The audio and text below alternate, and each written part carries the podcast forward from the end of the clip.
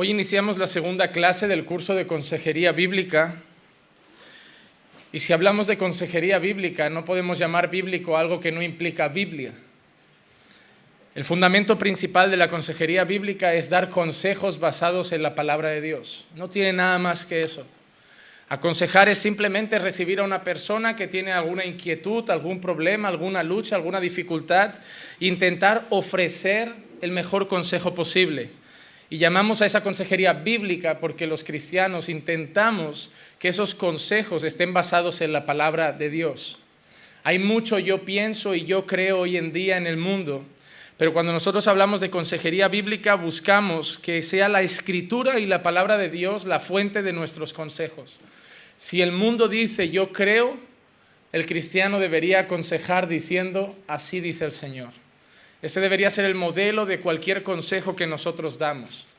Una cosa que tenemos que tener presente es que todos somos consejeros.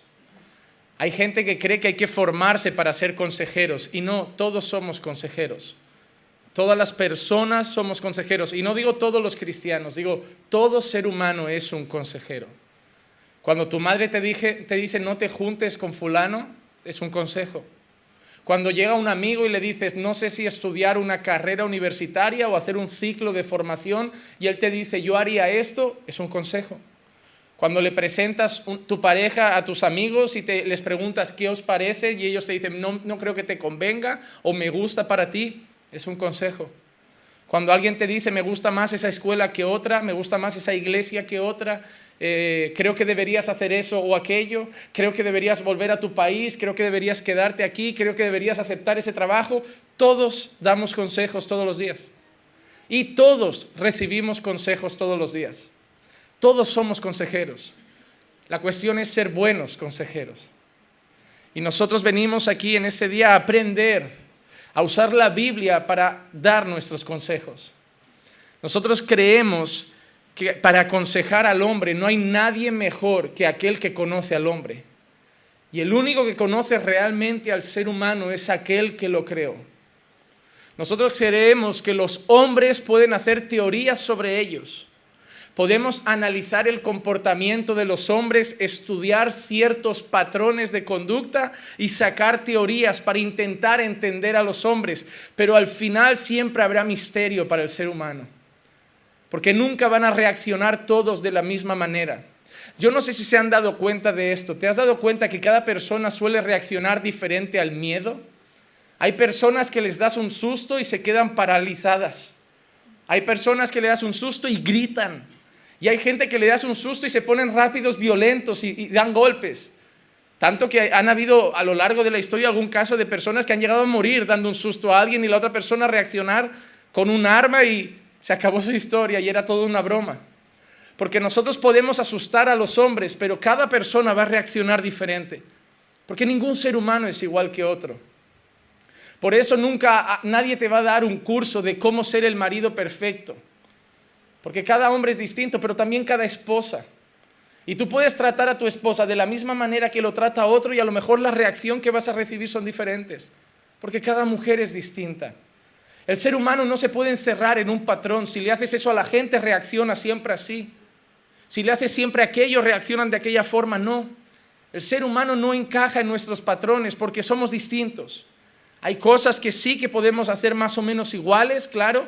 Si insultas a un ser humano, siempre se va a enfadar. Si hablas mal de sus seres queridos, lo vas a ofender, son cosas normales, pero habrán siempre misterios para nosotros. Sin embargo, nosotros creemos que no hay nadie mejor para hablar del hombre que aquel que lo creó. Que Dios es el único que conoce verdaderamente al ser humano. Es más, Dios nos conoce más de lo que nosotros nos conocemos. Cuando nosotros le decimos muchas veces a las personas, vosotros podéis juzgarme, pero yo sé quién soy, normalmente no. Es más, te voy a ser sincero, normalmente los que te juzgan saben más de ti que tú. Porque ellos ven tus frutos y tú estás ciego y solo ves lo que quieres ver de ti. Si 30 personas te dicen eres orgulloso y tú dices podéis juzgarme, pero yo sé que soy humilde, seguramente seas orgulloso porque dudo que 30 personas vean orgullo en ti y se equivoquen. Una persona lo entiendo, pero 30 ya es un factor común. La verdad es que nosotros no sabemos ni siquiera quiénes somos. Y para conocernos mejor vamos a la palabra de Dios, porque Dios sí sabe quién es el hombre. Dios nos ha descrito en su palabra. Dios nos ha revelado en su palabra cómo somos nosotros. Él nos creó, Él nos conoce y Él dejó escrito quiénes somos, cuáles son nuestros problemas, incluso consejos para enfrentar nuestros problemas.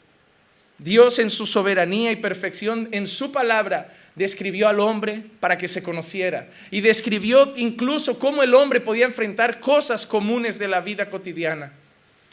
Las escrituras son la única fuente de autoridad para resolver nuestros problemas internos. Otras ciencias pueden hacer teorías, pero solo la palabra de Dios sirve para trabajar con el corazón del hombre. Vamos a leer algunos versículos para analizar estas cosas. Salmos 119, verso 9 dice, ¿cómo puede el joven guardar puro su camino? Guardando tu palabra. Ningún terapeuta podrá enseñar a un joven a encaminar sus pasos, pero sí que hay una manera como todo joven puede encaminar rectamente sus pasos y guardar recto su camino, guardando la palabra de Dios. El mismo Salmo 119, el verso 24 dice, también tus testimonios son mi deleite, ellos son mis consejeros. Miren lo que dice el salmista, tus testimonios, es decir, tu palabra es mi consejera. ¿No les ha pasado a ustedes que cuando están afligidos, perdidos, tienen que tomar decisiones, acuden a la palabra de Dios porque en ella encuentran consejo? La palabra de Dios es nuestra consejera. El mismo Salmo 119, el verso 100, dice, entiendo más que los ancianos porque tus preceptos he guardado. Miren lo que dice el salmista. El salmista está diciendo, soy más sabio que los ancianos porque he guardado tu palabra. El salmista está diciendo que un hombre que guarda la palabra de Dios es más sabio que cualquier hombre de este mundo simplemente que tenga muchos años. Porque la verdadera sabiduría se esconde en la palabra de Dios. Otro versículo que puede definir lo que estamos diciendo, Juan, 6, Juan capítulo 6 y versículo 63. El espíritu es el que da vida, la carne para nada aprovecha, las palabras que yo he dado son espíritu y son vida. Las palabras de Jesús son vida, son vida. ¿Por qué? Porque son no solamente traen vida eterna al hombre, sino que encaminan al hombre a saber vivir a tener una vida en abundancia, guardándose esas palabras que son espíritu y son vida.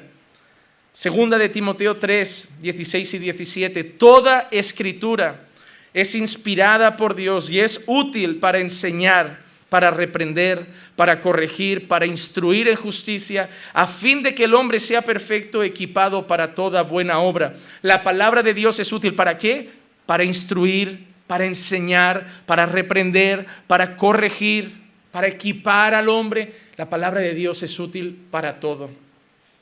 Quiero leer una cita de un gran doctor, teólogo, maestro, llamado Jay Adams, un gran profesional y uno de los hombres que más he estudiado en cuanto a consejería bíblica. Dijo lo siguiente, solo la palabra de Dios mismo puede decirnos propiamente cómo hemos de cambiar. Solo en la Biblia puede hallarse la descripción veraz del hombre su situación apurada y difícil y la solución que Dios nos ofrece en Cristo Jesús. Solo las escrituras pueden decirnos qué clase de personas somos y qué clase de personas debemos llegar a ser. Solo Dios puede mandar, solo Dios puede dirigir y solo Dios puede dar poder para efectuar los cambios apropiados que van a permitir a los hombres a los cuales Él ha redimido a que remuevan su propia imagen corrompida por la caída y se vuelvan cada día más semejantes a su Creador. Solo la palabra de Dios hará que dejemos de ser esos hombres ensuciados, esos hombres mal encaminados y esos hombres torcidos que el pecado hizo de nosotros para volvernos hombres cada día más a imagen y semejanza de Dios. Una cosa que tenemos que tener en cuenta y que mucha gente ataca cuando defendemos la consejería bíblica es decir que la Biblia no habla de todo. Es cierto, la Biblia no tiene un versículo para todo. Por eso a veces vas a poner en Google versículos a favor o en contra de las drogas y no habrá. Versículos a favor y en contra de según qué temas y no vas a encontrar. Porque la Biblia no tiene un versículo para todo. No lo tiene, eso es cierto. Y yo no puedo decir que no. No, en la Biblia encontrarás respuestas a todas tus preguntas. No es cierto. No hay una respuesta para todas nuestras preguntas. Como cristianos hay preguntas que nos hacemos que no encontramos respuestas en un versículo bíblico. Sin embargo, la Biblia nos transmite unos valores y una manera de ver la vida que nos ayuda a saber encontrar la respuesta adecuada ante cada pregunta. Es decir, la Biblia no dirá nada en contra ni a favor de las drogas, pero todo lo que la Biblia sí dice de otras cosas nos ayuda a saber decidir y responder si las drogas son convenientes o no. Cualquier cristiano te dirá que las drogas no son convenientes, pero no te dirá que hay un versículo para respaldar eso, pero te citará muchos textos que hablan de otras cosas que dan a entender que las drogas no convienen para el ser humano.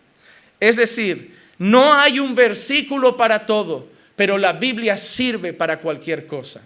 Y eso es cierto. Cualquier cosa de nuestra vida, quizá no encontramos un versículo, pero sí podemos encontrar un valor y un principio para tomar las decisiones más correctas. Amén. Lo que nosotros debemos entender para ser buenos consejeros bíblicos es que debemos tener una cosmovisión bíblica. Debemos conocer la palabra de Dios, asimilar la palabra de Dios, entender lo que Dios quiere y lo que Dios muestra y lo que Dios enseña de la vida, del trabajo, de la familia y en base a todo eso dar consejos. Nosotros no encontraremos un versículo para cada persona que nos pida un consejo, pero si hemos asimilado la palabra de Dios encontraremos principios y valores que nos servirán para nosotros encaminar a esa persona a según qué dirección. Tener una cosmovisión bíblica significa ver la vida conforme la palabra de Dios nos enseña.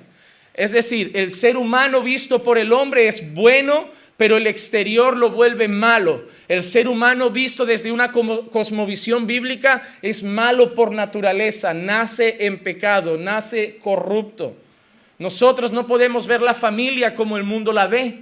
La cosmovisión del mundo es una familia donde puede haber un padre y una madre, pero donde pueden haber dos padres, donde pueden haber dos madres, incluso en algunos países pueden haber tres o cuatro personas casadas juntas. Nosotros debemos tener la cosmovisión bíblica y la cosmovisión bíblica nos enseña que una familia está formada por un varón y una mujer. Es decir, para todos no encontraremos un versículo, pero la Biblia formará en nosotros una manera de ver al hombre y una manera de ver la vida. Cuando una persona venga a nosotros, si somos, somos personas del mundo, y viene alguien y nos dice, mi jefe me trata mal, voy a irme o voy a insultarle o voy a pelearme o voy a reprocharle, el mundo le va a decir que, pues sí, no tienes derecho a que nadie te hable mal, no tienes derecho a que nadie te ofenda, nadie tiene que pisar tu orgullo, nadie tiene que pisar tu dignidad, pero cuando venga un creyente que tenga una cosmovisión bíblica, ¿qué le va a decir? Sé paciente, ama a tus enemigos, trabaja con amor, devuelve el mal con bien. Nuestros consejos son diferentes porque no están basados en teorías humanas, sino en principios bíblicos. No podemos ser consejeros cristianos sin conocer la palabra de Dios. Y ese es el problema que hoy vemos en muchas ocasiones en nuestra propia congregación que entre ustedes se dan consejos, pero en base al yo pienso y el yo creo, al yo estoy de acuerdo y el no estoy de acuerdo. Hermano, y eso perjudica a la iglesia. Tú no estás aquí para decirle a ningún hermano lo que tú piensas. Tú estás aquí para decirle a la gente lo que Dios piensa. Tú no puedes decirle a un hermano, pues sí, yo creo que no deberías llevarte bien con él. Yo creo que deberías distanciarte de él. Tú no importa lo que creas. Importa lo que Dios piensa. Haces daño cada vez que traes consejos con valores mundanos al pueblo de Dios. La consejería bíblica nos enseña que cada vez que vamos a aconsejar algo no hay que tener prisa. Hay que saber parar, hay que saber reflexionar, incluso hay que saber decirle a la persona, déjame que lo medite y mañana te respondo. Tenemos una cosa en el corazón del hombre que es la prisa de dar consejos. Viene alguien angustiado y al momento se tiene que llevar la respuesta. Eso muchas veces no es posible. Muchas veces la gente va a hablar con el pastor y el pastor les tiene que decir, hermano, déjame que lo consulte con Dios, déjame orar, déjame meditar. No, pastor, no, no, no te vas a morir. Y puede ser imprudente que yo te dé un consejo rápido y te diga lo primero que tengo en la cabeza. A lo mejor yo estoy nervioso, a lo mejor me ha sentado mal eso y yo reacciono con lo primero que me viene a la mente. Es mucho más práctico decir, hermano, déjame meditar, ir a leer la palabra, ir a buscar a Dios en oración y entonces ofrecer un consejo bíblico basado en las escrituras. Decirle a la persona, hermano, mira, yo te entiendo como ser humano, pero Dios dice esto. Yo entiendo lo que tú estás pasando, pero Dios nos pide esto de nosotros. Cuando una joven viene, pastor, mire, es que soy soltera, no tengo recursos, me quedé embarazada, el padre no quiere nada, tengo que, tengo que abortar. ¿Usted me entiende? Como hombre, claro que te entiendo, hija. Yo te entiendo, yo te comprendo. Hay gente que dice, es que los cristianos no tienen empatía. Sí tengo y sufro. Pero yo le tengo que dar el consejo en base a los valores bíblicos que tengo. Y es que la vida vale más que cualquier cosa. Y que si Dios puso esa vida y la quiso desarrollar, ¿quién es el hombre para quitarla? Solo Dios da la vida y solo Dios tiene derecho de restarla y quitarla. Yo podré ofrecerle apoyo, incluso llorar con ella, pero yo no puedo decirle, te entiendo, entonces asesínalo. No. Hermano, tú no tienes que empatizar con la gente y entonces darles la razón. Puedes empatizar y llevarles la contraria. A mí me pasa muchas veces, yo te entiendo, pero no puedo decirte que estás actuando bien. Porque un consejero bíblico tiene que basar sus consejos en la palabra de Dios. El mundo hace teorías, el mundo prueba terapias, el mundo hace pruebas, investigaciones, pero el ser humano nunca será algo que podamos estudiar al detalle y sacar conclusiones perfectas. El ser humano, el ser humano no reacciona siempre igual. La prueba más evidente fue un programa que yo vi donde hacían experimentos con niños. No experimentos extraños como los nazis hicieron en su momento, no, experimentos sociales. Habían niños que los ponían en una sala, por ejemplo, todos juntos, parecía una guardería, y de golpe llegaba una, señora con una tarta llena de chucherías, llena de chocolate, y la ponía enorme dentro de la sala. Y ella, y ella decía, os tengo que dejar esta tarta aquí, pero no la podéis tocar, ¿vale? Está muy buena, pero no la podéis tocar. Eran niños de unos cuatro añitos, cinco añitos. Y ponían la tarta allí y se iban. Y entonces era como cuando los policías hacen esos interrogatorios que están del otro lado del cristal y analizaban con unos profesionales la conducta de los niños. Ellos buscaban un patrón común, pero no lo tenían. Cada niño era diferente. Había un niño que hasta lloraba porque quería, pero no podía. Otra, sin embargo, posaba el dedito así, porque lo hacía, pero no quería que se notara y cogía un poco. Otro incluso tocó la mano y dijo, no pasa nada, está buena, mira, no me pasa nada. Uno decía, no toquéis, otro decía, podéis comer. Y ese me acuerdo que cuando dijo, podéis comer, y llegó, ¿quién comió? Él fue el primero que dijo, hemos sido todos. Por eso no puedes decirle a un padre cómo criar al hijo perfecto, porque tú puedes haber hecho una cosa, es lo mismo, y no salir los hijos igual. Porque el ser humano no entra en un patrón. No somos máquinas, no somos coches que si tocas esta pieza sonamos de esa manera. No somos un instrumento musical que si tocas estas cuerdas siempre hacemos el mismo ruido. No. El ser humano hay un día que le cuentas un chiste y se ríe y otro día está de mal humor, le cuentas el mismo chiste y no le hace gracia. No somos máquinas, no somos animales. Y por eso estudiar al ser humano es lo más complicado que el hombre puede hacer. Por eso yo no lo intento. Yo me limito a ver lo que Dios dice del hombre y esforzarme por conocerlos día a día. Pero el ser humano intenta sacar conclusiones de sus estudios y teorías, pero siempre serán suposiciones, porque no cabemos en ninguna encuesta y no cabemos en ninguna investigación cada uno somos diferentes. Solo existe una palabra suficiente e infalible para trabajar con el hombre, y es la palabra de Dios. La palabra de Dios es la única verdad y la absoluta verdad. La palabra de Dios es válida, es útil y sirve para todos los seres humanos. El consejo bíblico, los valores bíblicos, la palabra de Dios sirve para aconsejar a un hombre y a una mujer, sirve para aconsejar a un adolescente y a un anciano, sirve para aconsejar a un europeo, a un latinoamericano, a un africano o a un asiático. La palabra de Dios es la única que sirve para todos los seres humanos. Y la palabra de Dios no solo es la única que sirve, sino que es suficiente, es efectiva, es poderosa y es infalible. Aconsejar por definición es un impulso para ayudar a otra persona a salir de un momento confuso, difícil o de una situación delicada. La palabra de Dios es la única que puede usarse para dar buenos consejos. Cuando nosotros vamos a aconsejar a una persona, lo más peligroso que podemos hacer es aconsejar con mentiras. Y cuando tú no conoces todas las situaciones, tú puedes decir una gran mentira.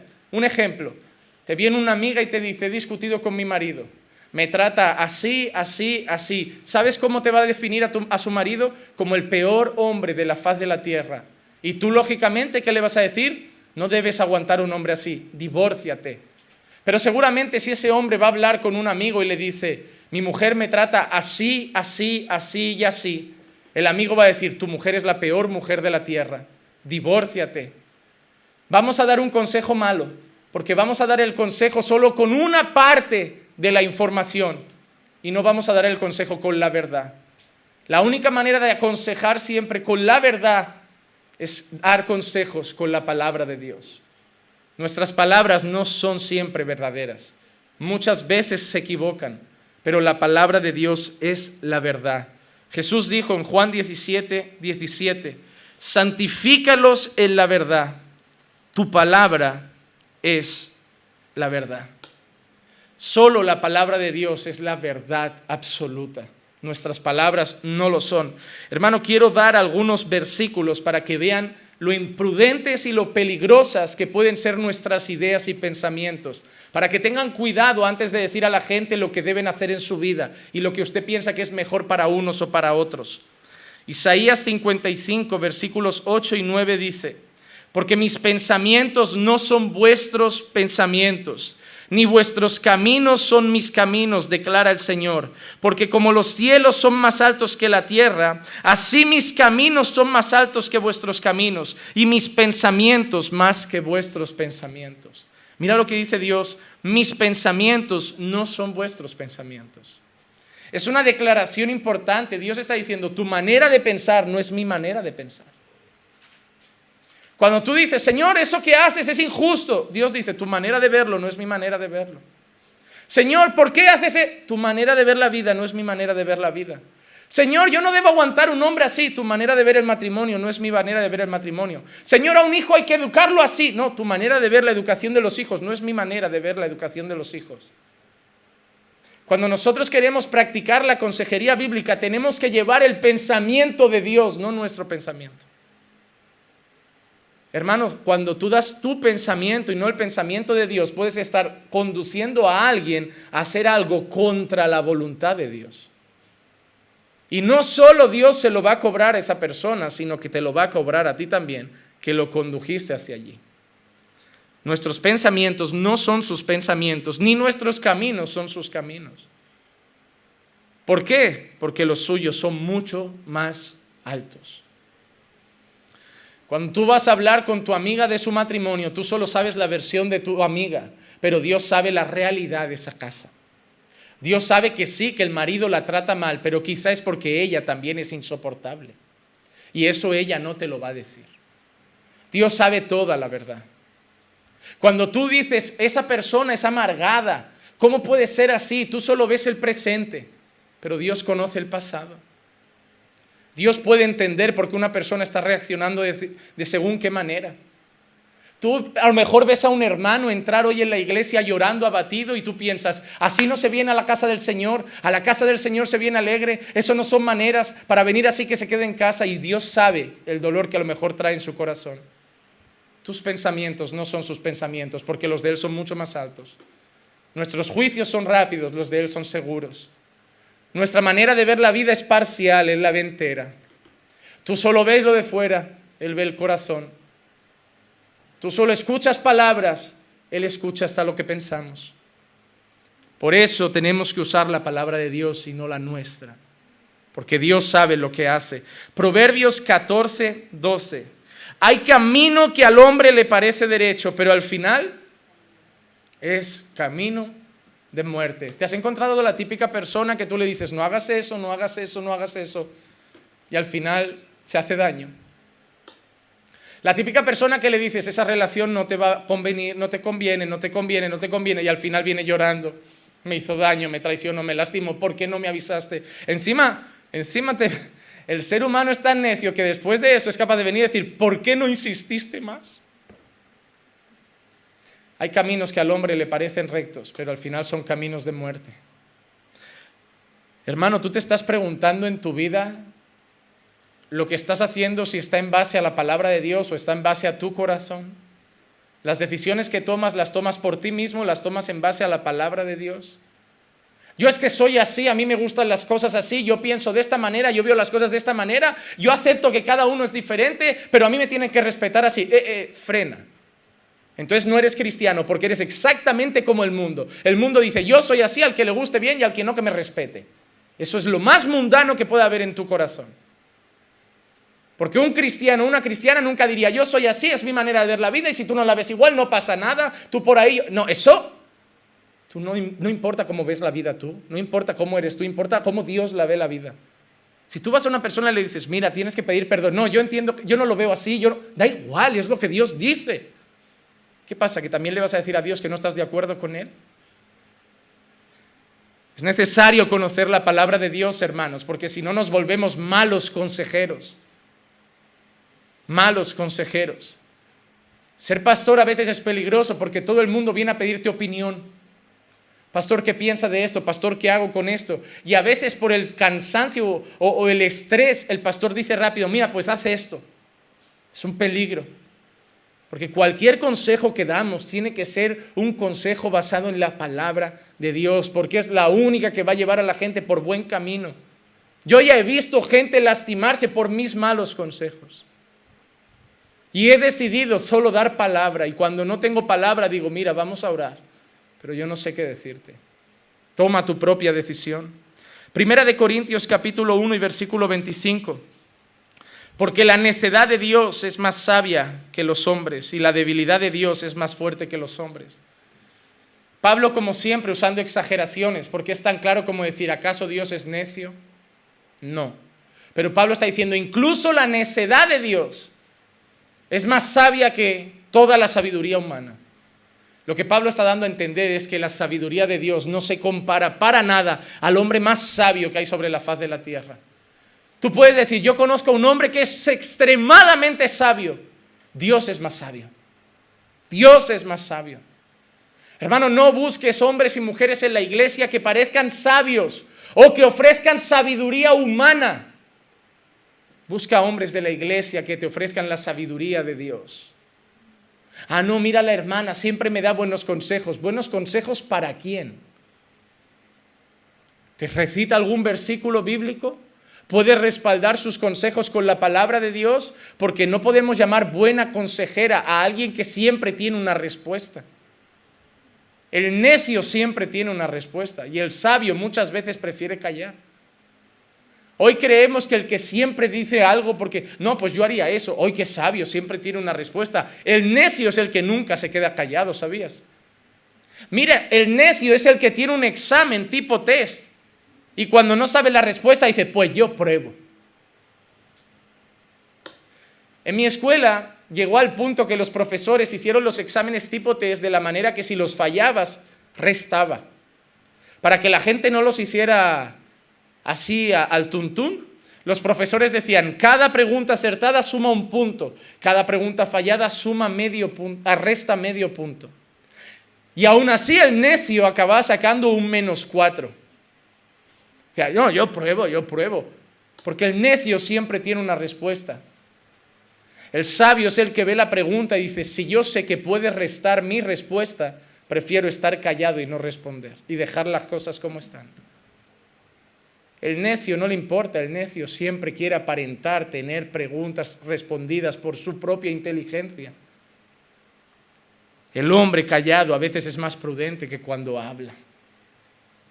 Colosenses capítulo 2, versículos 8 al 10 dice, mirad que nadie os haga cautivos por medio de su filosofía y vanas sutilezas, según la tradición de los hombres, conforme a los principios elementales del mundo y no según Cristo. Porque toda la plenitud de la deidad reside corporalmente en Él y habéis sido hechos completos en Él, que es la cabeza sobre todo poder y autoridad. Mira lo que Pablo está diciendo a los hermanos en Colosas. Que nadie os haga cautivos ¿Cómo? ¿Con qué cosas nos pueden hacer cautivos? Por medio de filosofías. Hoy vivimos en la época de las filosofías. Cada uno ve la vida de una manera, cada uno tiene sus propios pensamientos. Y no solo filosofías, vanas sutilezas. Pero todo eso está basado en qué? En la tradición de los hombres. Y no según Cristo. Y mira el consejo de Pablo, cuidado con los consejos del mundo, que nadie os haga cautivos con filosofías humanas. Nadie era feminista como las chicas de hoy. Antiguamente habían feministas y eran mujeres serias, femeninas, simplemente que exigían tener sus derechos, a votar, a opinar, a un salario digno como un hombre. Ellas reclamaban el que, si yo trabajo lo mismo que un hombre, yo debo el mismo salario que él. Si yo me capacito como un hombre, yo puedo ascender como un hombre. Pero ves las feministas de hoy, cabeza rapada, pelo verde, vestidas de cualquier forma, actitudes varoniles, enseñando los pechos, desnudas por las calles, haciendo aberraciones. Si las verdaderas feministas de antaño se levantaran hoy, sentirían vergüenza de las que hoy promueven el feminismo. Y cada día más mujeres caen en ese movimiento. ¿Sabes que hay cada vez menos matrimonios? Porque la mujer tiene en la mente que estar casado es estar sujeto a alguien y ella no se sujeta y no tiene que estar casada. Van a sutilezas, filosofías de hombres y no según Cristo. Una mujer entra en la iglesia y dice, mira, este es mi novio. Bueno, deberías casarte. No, yo no soy propiedad de nadie, yo soy libre. Tenemos una relación, pero yo soy libre, cuando quiera me voy. Esa es filosofía humana. Pero ¿qué le dirá un consejero bíblico? La palabra de Dios dice que Dios castiga la fornicación Ningún fornicario entrará en el reino de los cielos. Fornicación es todo sexo tenido antes del matrimonio, fuera del matrimonio, no casados. Dios llama a la gente a casarse. Y Dios llama a la gente a dejar a su padre y a su madre, unirse a su mujer y ser una sola carne. Y encima le tendrás que decir, y Dios dice que tú eres segunda en el hogar, que eres ayuda idónea de Él, que Él va a ser tu cabeza, Él va a ser el líder espiritual de tu familia. Ah, no lo acepto, pues vete con la filosofía humana, pero nuestro deber es dar consejos conforme al pensamiento de Dios. Lo más triste es que hoy tenemos iglesias que los propios creyentes o que dicen ser creyentes tampoco aceptan el pensamiento de Dios. Mujeres en las iglesias peleándose para aceptar que son segundas en su hogar. Mujeres en la iglesia pidiendo oración para sujetarse a su marido.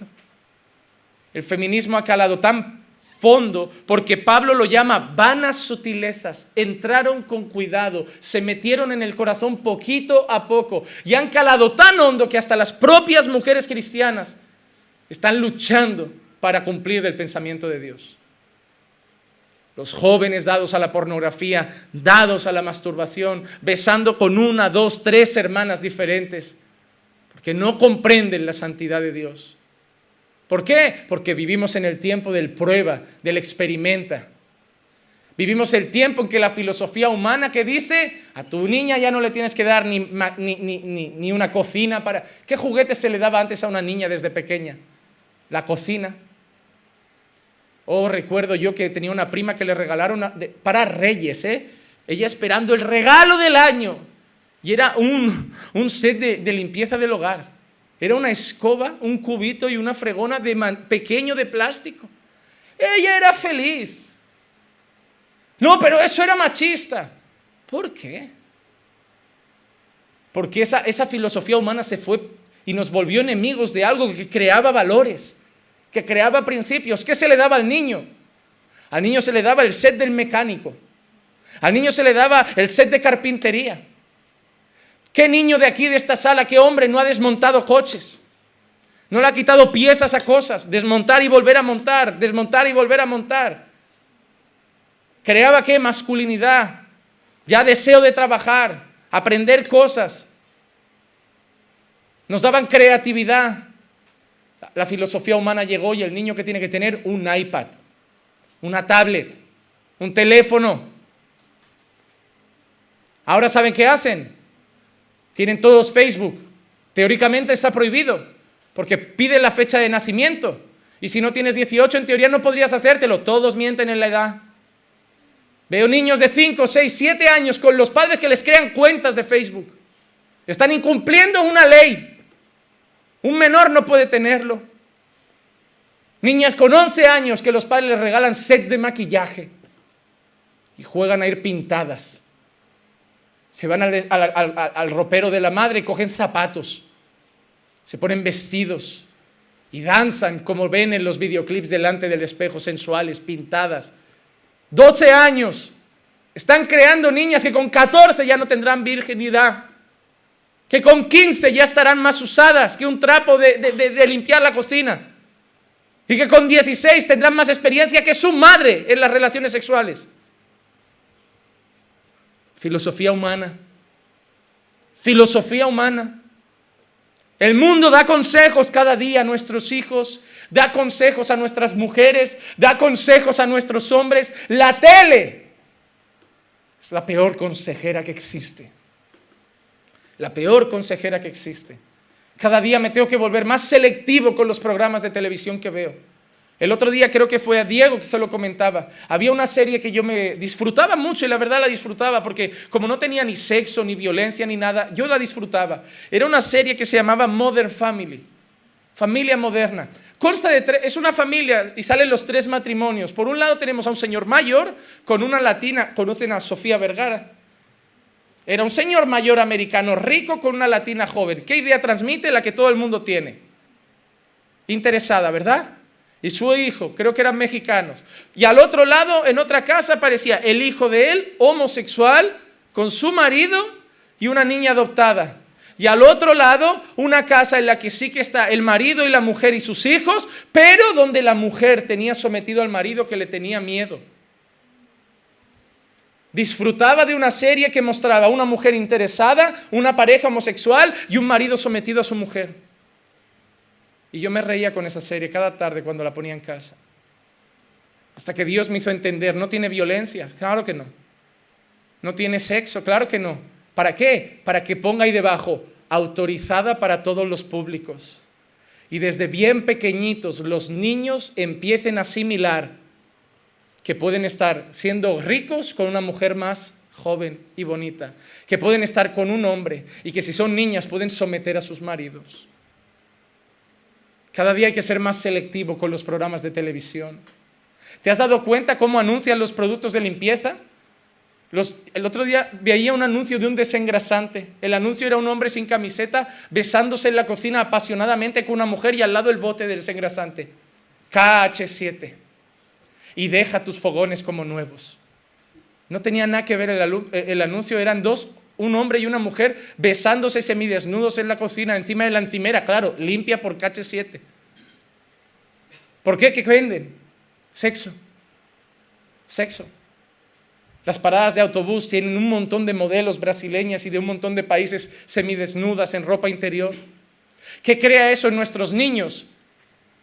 Que el desnudo femenino, sobre todo el femenino y también hay masculino, se vuelva natural. ¿Qué pasa mañana si están en un sitio donde se les acerca un hombre más mayor desnudo? No lo ven mal, se acerca a ellos, toca aquí, no pasa nada, es un cuerpo. filosofías humanas, madres que se bañan con sus hijos, madres que se saludan con un beso en la boca, inocente con sus hijos, familias que entre ellos van desnudos en casa, no pasa nada, acostumbrando al niño a ser natural ver cuerpos desnudos. Filosofía humana, filosofía humana. Y por eso el consejero tiene que ir al pensamiento de Dios, porque la iglesia batalla en contra. La iglesia tiene que nadar contra corriente. Y el problema es que para un consejo que tú tienes tiempo de darle a tu hijo, el mundo ese día ya le ha dado 100. Y al final tú dices, oh pastor, mi hijo se está desviando. No, es que tú no estás haciendo tu trabajo, que es arreglar todos los malos consejos que cada día le da la sociedad.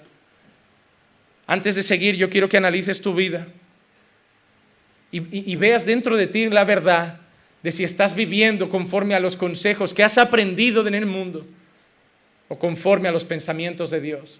Porque igual estás marcado por tu cultura, igual estás marcado por la casa donde te criaste. Pero es tiempo, hermanos, que como consejeros bíblicos conozcamos la palabra y nuestra vida sea marcada por el consejo de Dios. Y no de nuestra familia, ni de nuestra cultura, ni mucho menos de nuestra generación. Yo quiero mostrar claramente cómo la palabra de Dios es efectiva para los problemas humanos. Porque nosotros hablamos de consejería y muchas veces la ponemos al lado de la psicología. Ah, pero si una persona está ansiosa, si una persona está depresiva, si una persona está afanada, necesita un terapeuta. No, necesita a Dios. Y la palabra tiene suficiente poder para solucionar cada uno de esos problemas. Hay un salmo que me gusta mucho, que habla mucho de la palabra, y es el Salmo 19. El Salmo 19. Pero me voy a centrar en los versos del 7 al 9. Dice así, la ley del Señor es perfecta, que restaura el alma. Primera cosa que dice que la ley es perfecta y que hace, restaura el alma. Es decir, si una persona viene con el alma herida, no hay que mandarlo al psicólogo porque la ley de Dios es perfecta, restaura el alma. El testimonio del Señor es seguro, que hace sabio al sencillo. Una persona para tomar buenas decisiones en su vida y ser sabia por muy sencilla que sea, solo necesita el testimonio de Dios. La palabra de Dios puede ayudar al más sabio a actuar como el más, al más sencillo a actuar como el más sabio. Los preceptos del Señor son rectos que alegran el corazón. Que alegran el corazón. Ah, no era el terapeuta el que trae alegría, no era el antidepresivo el que devuelve la alegría. No, los preceptos del Señor son rectos que alegran el corazón. El mandamiento del Señor es puro, que alumbra los ojos. Una persona está desorientada, no sabe qué hacer en su vida, está como ciega. ¿Qué necesitamos para que se le caiga la venda? Nuestra opinión no. Nuestra opinión no. El mandamiento del Señor es puro, alumbra los ojos. Dale la palabra de Dios y hazle ver la realidad. El temor del Señor es limpio, que permanece para siempre. Los juicios del Señor son verdaderos y todos ellos son justos. Ah, pero ¿cómo sabremos qué consejo es bueno? Todos ellos son justos. El consejo de Dios siempre es bueno, es perfecto, es justo. Hermanos, si vas buscando consejo dentro de la iglesia y no son consejeros bíblicos, te darás cuenta que un hermano te dirá una cosa y otro hermano te dirá otra. Irás a un joven y le dirás, mira, estoy empezando una relación de noviazgo, ¿tú ves mal lo de besarse, no besarse? una chica te dirá, a mí eso no lo veo mal, yo no lo veo mal, yo no lo veo mal. Yo no lo veo mal. Otro te dirá, ay, pero es que el pastor dice, el pastor dice. La pregunta es, ¿tú quieres saber eh, si ella lo ve mal? ¿Tú quieres saber si el pastor lo ve mal? ¿O tú quieres saber cómo lo ve Dios? Cuidado cuando opines de cosas ni siquiera mi opinión vale, a no ser que mi opinión esté respaldada por un texto bíblico y un valor bíblico. El consejo del Señor es justo, el tuyo no y el mío tampoco.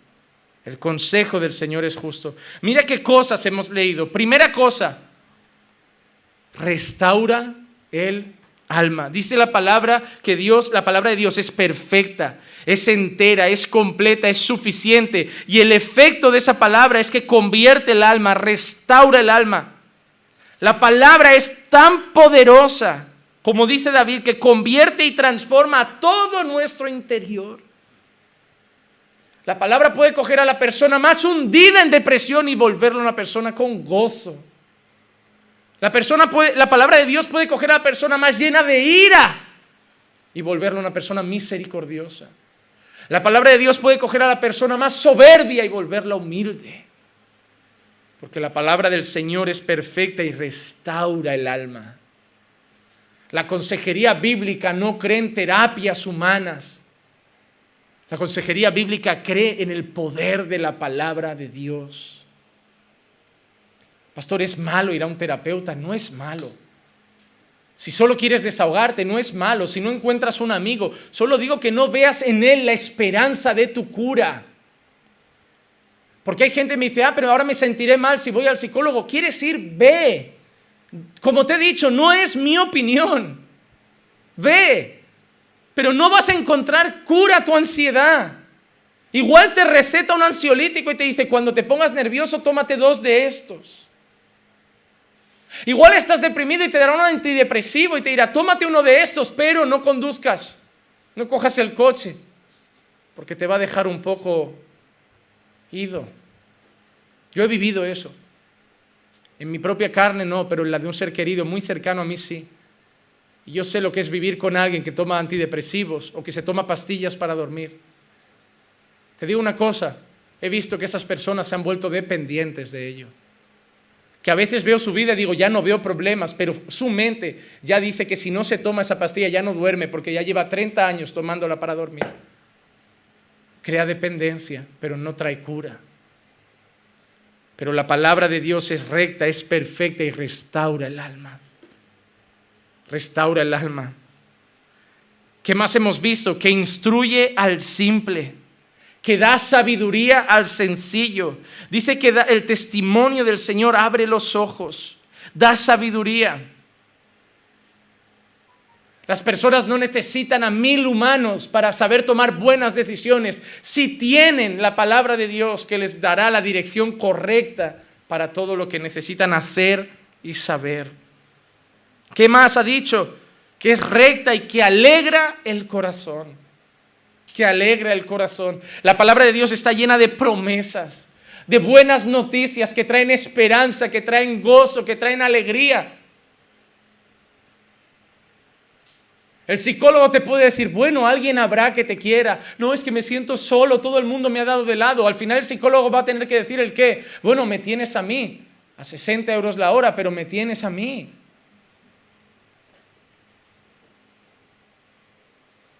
Hay mucha gente que acaba confundiendo al psicólogo con simplemente un amigo, ¿sabían? Yo tuve la oportunidad de hablar con un chico que fue muchos años al psicólogo y al final me dijo, es que es mi amigo. Y yo le dije, no, a los amigos no se paga para que te escuchen. Si fuera tu amigo te diría, no me den los 60 euros, simplemente háblame. Porque hay personas que al final lo único que... Te digo una cosa y voy a ser sincero, hay personas que al final solo van al psicólogo por desahogarse. Tienen que tener dinero. Yo por mucho que me quiera desahogar, a la que me dicen que son 60 euros, digo, voy al monte y grito, pero no tengo para... Ahora estoy casado. Y los creyentes tenemos a Dios, hermano. Señora, ¿cuánto va la hora hoy? Habla, hijo, habla. Él no cobra y escucha. Y sus consejos son perfectos. Y el psicólogo te dirá, mira, me tienes a mí, pero me tengo que volver a casa. Pero Él te dice que yo estaré contigo siempre. En tu habitación, en la escuela, en el trabajo, yo estaré contigo siempre. Conmigo nunca más vas a estar solo. Y rompe la soledad que había en tu corazón, que traía tristeza y trae gozo. Porque ese es el poder de la palabra de Dios. Trae buenas noticias. No valgo para nada, me siento un despreciable. Yo te perdono. Nadie me ama de tal manera, yo te amé que di a mi Hijo unigénito para que si tú creyeras, te salvarías. Lo di por ti. Lo di por ti. Lo di por tus pecados. Nadie ha hecho nunca nada por mí porque nadie me quiere. Di a mi Hijo y murió en la cruz por ti. Estoy triste. Déjame entrar. Cree en mí, llegará ahí dentro de ti mi Santo Espíritu y uno de del fruto, el fruto que Él va a traer entre ellos es gozo.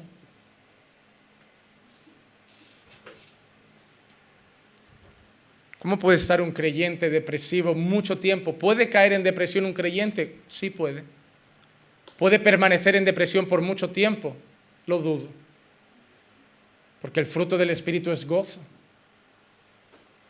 alegría, tarde o temprano paz, tarde o temprano tiene que restaurar ese corazón, tarde o temprano. Alumbra los ojos. El Salmo 119, 105 dice, lámpara a mis pies es tu palabra y lumbrera a mi camino. El verso 30, he escogido el camino de la verdad, he puesto tus ordenanzas delante de mí. ¿Qué hace la palabra de Dios? Ordena nuestros pasos. Tú no tienes que ir a un terapeuta ni a un siquiera un amigo para que te diga qué tienes que hacer con tu vida. ¿Sabían que hay gente que es dependiente de que otros vivan su vida? Que no toman ninguna decisión por su propia cuenta. ¿Y saben por qué? Porque son cobardes. ¿Saben por qué? Porque si lo hacen en base al consejo de otro, tienen a quién culpar si no sale bien. Pastor, debo divorciarme. Le encantaría que dijera que sí, porque si mañana pasa algo, irá, el pastor me dijo que me divorciara. Por eso en, en casi todas las cosas personales, íntimas, yo me lavo las manos y digo, decide tú con Dios. Porque a Dios no le vas a culpar. Nadie puede vivir la vida por ti. Deja de ir buscando amigos que vivan y, tomen las decisiones que tienes que tomar tú. Pero déjame decirte también otra cosa, te vas a equivocar y no pasa nada. ¿Quién no se ha equivocado en esta vida? Y te digo otra cosa, y nos volveremos a equivocar. No se equivocan solo los adolescentes ni los jóvenes, se equivoca todo el mundo. Los padres se equivocan, los esposos se equivocan, las esposas se equivocan, los pastores se equivocan, los ateos se equivocan y el cristiano se equivoca, el ser humano falla. Ay, es que no quiero decir, no sé qué hacer, voy a pedir consejo al pastor a ver qué me dice. Ay, cariño, el pastor nos ha dicho que mejor viajemos a, a, nuestro país, es verdad que volvamos. Ahí te vas a tu país, no hay trabajo, no pasa nada, me llamas, oh pastor, aquí está mal. ¿Yo qué culpa tengo? ¿Acaso es mi vida? Yo estoy aquí, yo no estoy allí. No, no, hermano, toma tus decisiones, pero tómalas en base al consejo perfecto que es la palabra de Dios. Deja que Dios ponga rumbo a tu vida, porque nos equivocaríamos mucho menos si paráramos y dijéramos, ¿qué piensa Dios de estas cosas? ¿Qué piensa Dios de lo que voy a hacer? ¿Qué puedo encontrar en su palabra que me oriente? Para terminar, y para que veamos la efectividad de la palabra de Dios, quiero tocar algunos de los temas que más acuden a terapia, como pueden ser ansiedad, miedo o pánico, tristeza aguda o depresión, y ver cómo en la palabra de Dios podemos encontrar consuelo para todos esos.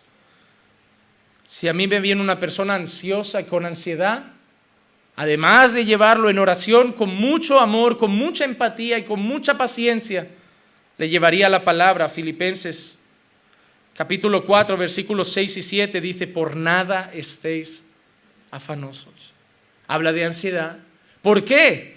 ¿Cuál es el secreto para no estar afanosos? Antes bien en todo mediante oración y súplica con acción de gracias sean dadas a conocer vuestras peticiones delante de Dios. Y la paz de Dios, que sobrepasa todo entendimiento, guardará vuestros corazones y vuestras mentes en Cristo Jesús. ¿Qué dice Pablo? No estés afanado. Presenta tus cargas a Dios con acción de gracias, con súplica. La palabra súplica significa una acción de petición constante un clamor constante, dice, y la paz de Dios, que sobrepasa todo entendimiento, llegará a tu corazón. Ahí la persona viene y dice, no sirvió su consejo, hoy sigo con ansiedad. ¿Crees que en el psicólogo se te va a curar de un día para otro? Porque en él vas a ir un año y vas a decir, no, él me ha dicho que en un año podemos rebajar el nivel de ansiedad, pero orar, oras un día y ya quieres resultados. Ora también un año. Ora también un año. Dios no te ha prometido que va a ser hoy ni que va a ser mañana, pero Él ha dicho que si pones todas tus cargas ante Él con acción de gracias y con súplica, Él va a darte la paz que sobrepasa todo entendimiento. El problema es que esa es otra filosofía humana, la filosofía de las prisas. de las prisas, todo ya, todo hoy, todo hoy. Hermano, vivimos corriendo porque el mundo corre, pero debemos ir más despacio. Otra cosa que podemos ver en muchas personas es el sentimiento del miedo. Hay gente que tiene miedo en la vida, pasa miedo, miedo a quedarse solo, miedo a equivocarse, miedo a que no le quieran, miedo a quedarse soltero eternamente, miedo, miedo, miedo, miedo. Gente tiene pánico. Adultos que necesitan lucecitas porque no pueden dormir a oscuras, miedo a morir. Hay gente que tiene miedo a morir. Yo he visto megalodón y tengo miedo del agua. No sé si Dios me va a curar ese miedo. Pero hay mucha gente que tiene miedo, miedo. El Salmo 56.3 dice, el día en que temo, o el día en que yo tengo temor, o el día en que yo tengo miedo. El salmista dice, el día en que yo tengo miedo, en ti confío. ¿Sabes por qué tenemos miedo? Yo tengo miedo de que venga el megalodón. Yo tengo miedo de que venga a mí y en el agua soy lento y me coma. La gente que tiene miedo a la muerte, pues tendrá miedo a morir. La gente tendrá miedo a, quedarse encerrado en un ascensor. Hay gente que no coge un ascensor solo por miedo a que se le quede encerrado. Hay gente que tiene miedo por muchas cosas.